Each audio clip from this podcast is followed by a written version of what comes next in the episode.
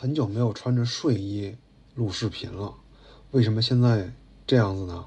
是因为我突然想通了一件事情，嗯，就是阿基米德的那个啊哈 moment 啊，我没有时间换衣服录了，我赶紧跟你们来分享一下，呃，可能会有些乱，但是你们慢慢听啊，我努力把它梳理清楚。在两年内的时间里啊，我看了大量。关于两性的人类学和社会学的著作，从一开始的第二性啊，自私的基因，奥托·韦宁格的性与性格，叔本华的论女人啊，到后面的一些啊，包括马恩的这个婚姻制度那本书，然后费孝通的费孝通的两本啊，林耀华的一本啊，金翼，然后我书架上现在什么这个。贾雷德·戴蒙德的《性的进化》啊，女性脑，他们的性，人类之旅，人性悖论，欲望的演化，啊，这个李银河的一些书，啊，还有最近我在看这个《危险的愉悦》，还有《道德动物》，那么多书，我终于想通了一件事情，就是为什么当代的很多女性。不尊重资本，我终于想通了。你你们能理解那种感觉吗？就是一个困扰你两年的课题，突然在某一个夜晚，你穿着睡衣跟人聊天的时候通透了。在《危险的愉悦》这本书里呢，有这么一句话：有时做性工作者的，啊，做性工作的人寻求的不是物质，而是机遇。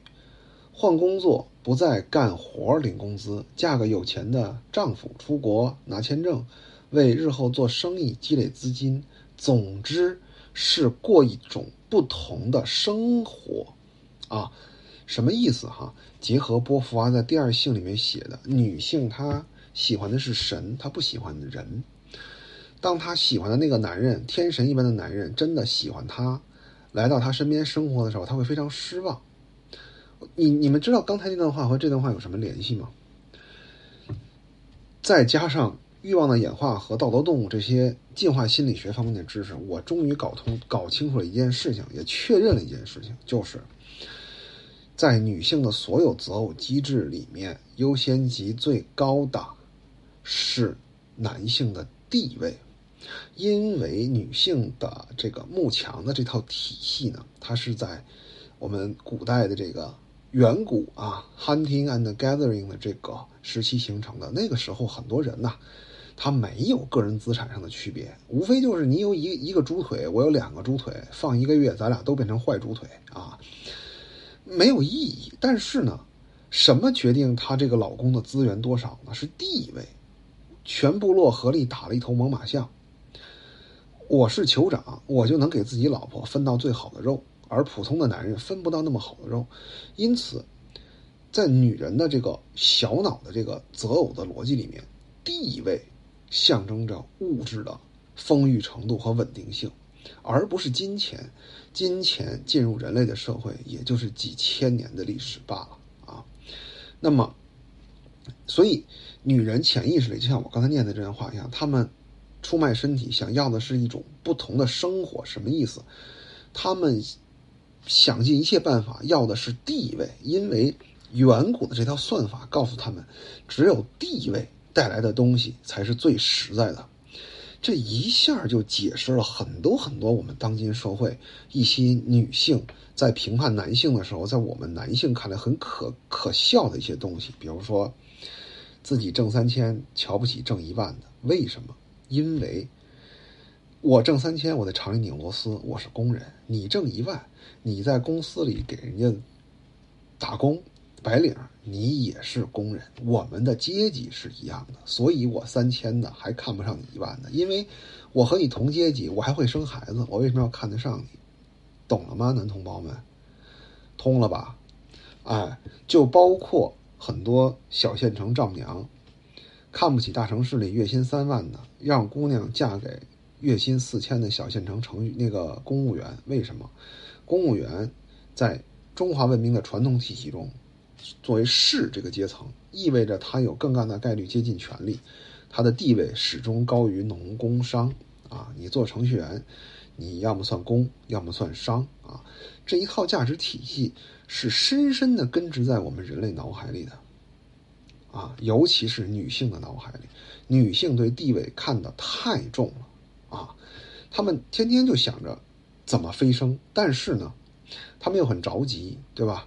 呃，他们的天然的这个逻辑思维能力，在社会上获取资源能力是不如男性的，因为从古到至今，男女两性在人类进化史上的分工始终就不同。自然选择只会强化这种分工的不同啊！你不得不承认，女性天然力量就弱，天然逻辑思维能力就弱，很多激素分泌水平就是不如男性。当然了，男性达到今天这个程度也付出了很惨重的代价，对吧？代际淘汰率非常的高，呃，寿命比女性短百分之十，这些就不赘述了。总之就是，直到今天，你会发现女性在小脑中根植的那一套。对异性评判的标准仍然把地位放在第一位，同时他们又非常的着急，为什么？因为他们的性红利期说到头二十年，所以他们天然的就容易采用比男性更短视的短期策略，因为男性可以以三十年、四十年为时间轴来规划自己的人生，女性这五年都嫌长，对吧？天天看着自己的皱纹慢慢增多，她着急啊。所以真的，我就突然刚才有一个哥们儿，我正我刚翻完《危险的愉悦》，突然有一个哥们儿 给我发来微信，他说：“我不知道他看了什么相亲文案，我们老在群里讨论这个嘛。”他说：“你看，一个年薪十万的看不起一个年薪挣三十万的，我正好看到这一条，就是。”做性工作的人寻求的不是物质，而是机遇。他们要一种不同的生活啊！后面还有一段话：高档妓女一旦合法的嫁给了中外商人，或者与之同居而形成事实婚姻，便能摆脱找工作难的窘境。就是就是，他们是不想上班的，不想打工的。